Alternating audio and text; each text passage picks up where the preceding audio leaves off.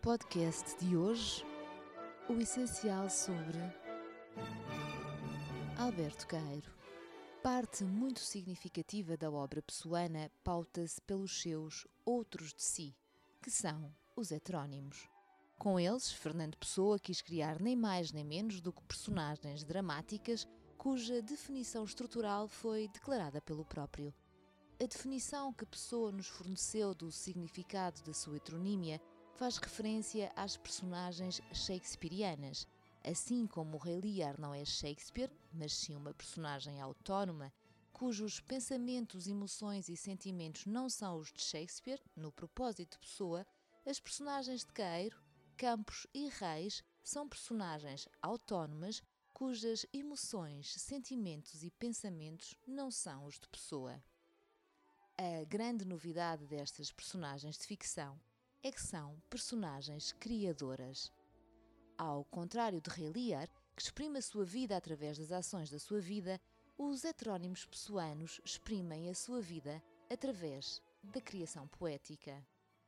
Os heterónimos de pessoa são, pois, o resultado de uma operação criativa altamente sofisticada, uma espécie de raiz quadrada do ato poético.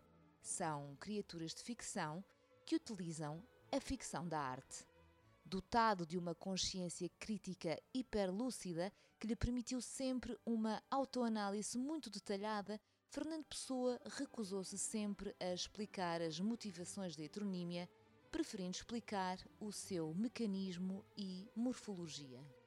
A cada personalidade mais demorada que o autor destes livros conseguiu viver dentro de si, ele deu uma índole expressiva e fez dessa personalidade um autor, com um livro ou livros, com as ideias, as emoções e a arte dos quais ele, o autor real, nada tem, salvo o ter sido, no escrevê-las, o médium de figuras que ele próprio criou. Nem esta obra, nem as que lhe seguirão, têm nada a ver com quem as escreve.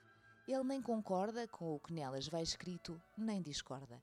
Como se lhe fosse ditado, escreve e, como se lhe fosse ditado por quem fosse amigo e, portanto, com razão lhe pedisse para que escrevesse o que ditava, acha interessante o que, ditado, vai escrevendo.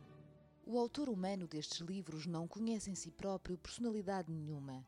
Quando acaso sente uma personalidade emergir dentro de si, cedo vê que é um ente diferente do que ele é, embora parecido, filho mental talvez e com qualidades herdadas, mas as diferenças de ser outrem que esta qualidade no escritor seja uma forma de histeria ou da chamada dissociação de personalidade, o autor destes livros nem o contesta, nem o apoia.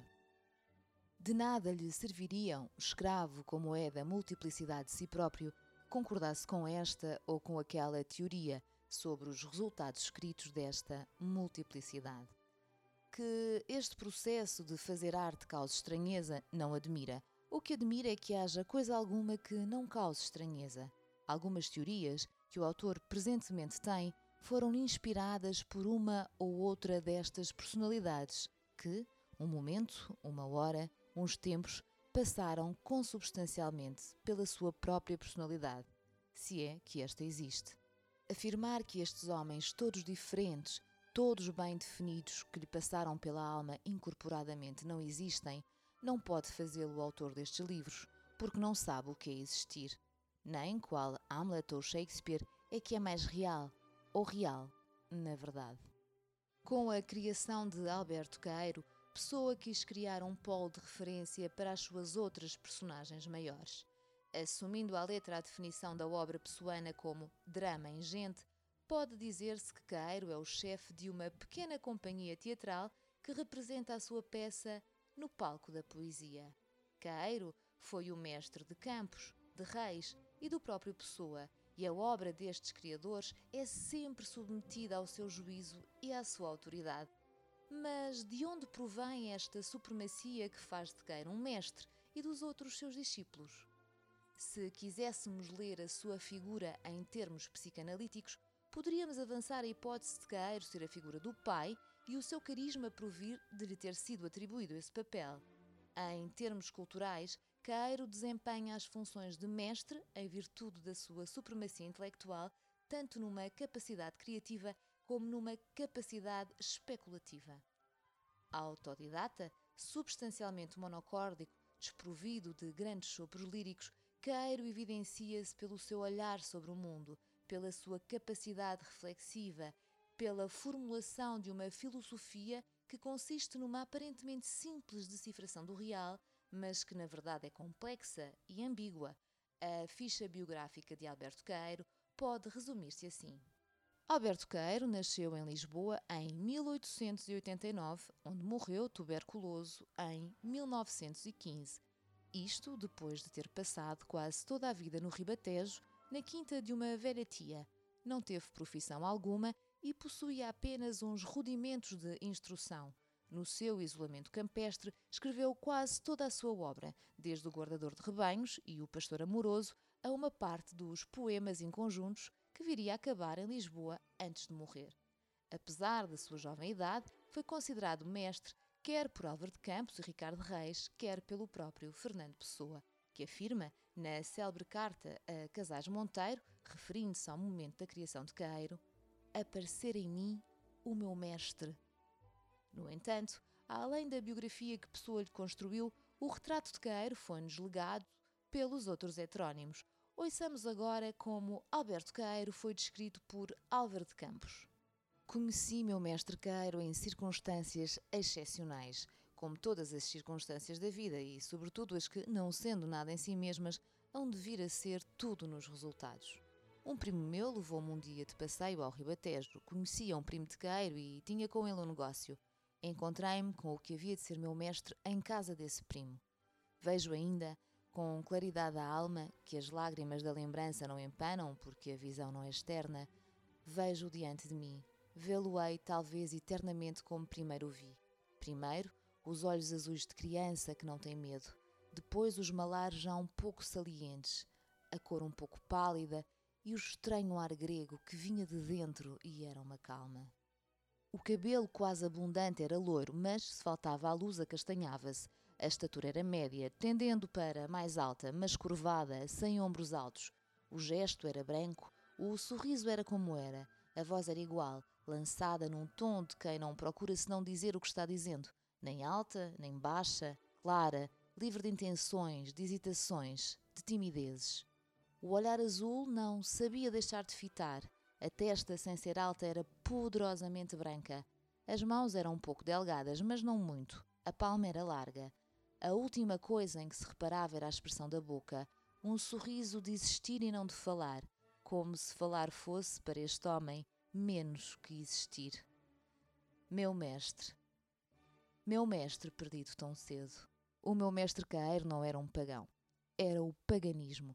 O Ricardo Reis é um pagão por caráter, o António Mora é um pagão por inteligência. Eu sou um pagão por revolta, isto é, por temperamento. Em Caeiro não havia explicação para o paganismo havia consubstanciação. O meu mestre Caeiro, como não dizia senão o que era, pode ser definido por qualquer frase sua, escrita ou falada, sobretudo depois do período que começa do meio em diante do guardador de rebanhos. Mas, entre tantas frases que escreveu e se imprimem, entre tantas que me disse, o que o contém com maior simplicidade é aquela que me disse em Lisboa.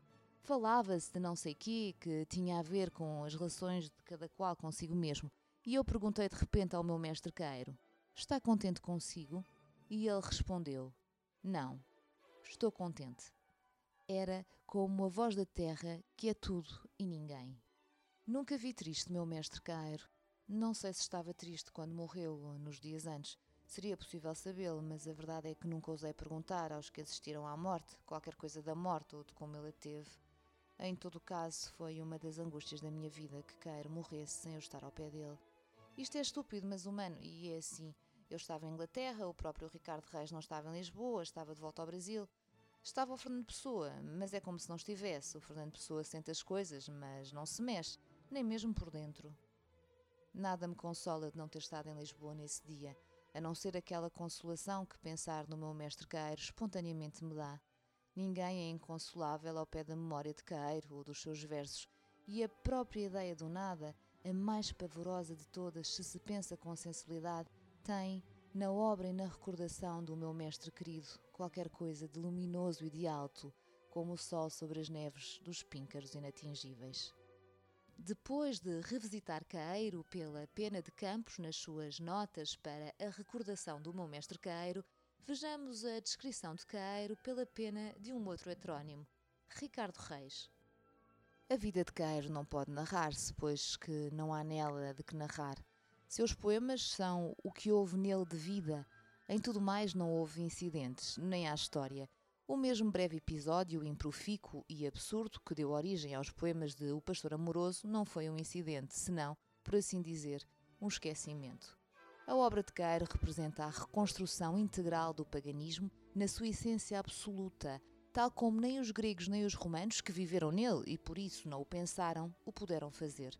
A obra, porém, e o seu paganismo não foram pensados nem até sentidos, foram vindos com o que quer que seja que em nós mais profundo que o sentimento ou a razão. Dizer mais fora explicar, o que de nada serve.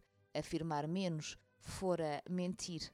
Toda a obra fala por si, com a voz que lhe é própria e naquela linguagem em que se forma na mente. Quem não entende não pode entender, e não há, pois, que explicar-lhe. É como fazer compreender alguém um idioma que ele não fala. Ignorante da vida e quase ignorante das letras, quase sem convívio nem cultura, fez cair a sua obra por um progresso imperceptível e profundo, como aquele que dirige, através das consciências inconscientes dos homens, o desenvolvimento lógico das civilizações. Foi um progresso de sensações, ou antes, de maneiras de as ter, e uma evolução íntima de pensamentos derivados de tais sensações progressivas, por uma intuição sobre-humana como aquelas que fundam religiões, porém a que não assenta o título de religiosa, por isso que repugna toda a religião e toda a metafísica, este homem descreveu o mundo sem pensar nele e criou um conceito do universo que não contém uma interpretação. O podcast de hoje teve por base o livro O Essencial sobre Fernando Pessoa, de autoria de Maria José de Lancastre. A leitura foi de Tânia Pinto Ribeiro a assistência técnica de Marta Brás. A música é do Minueto Alegro da Sinfonia número 2 de João Domingos Bom Tempo. O Essencial sobre um podcast da Imprensa Nacional.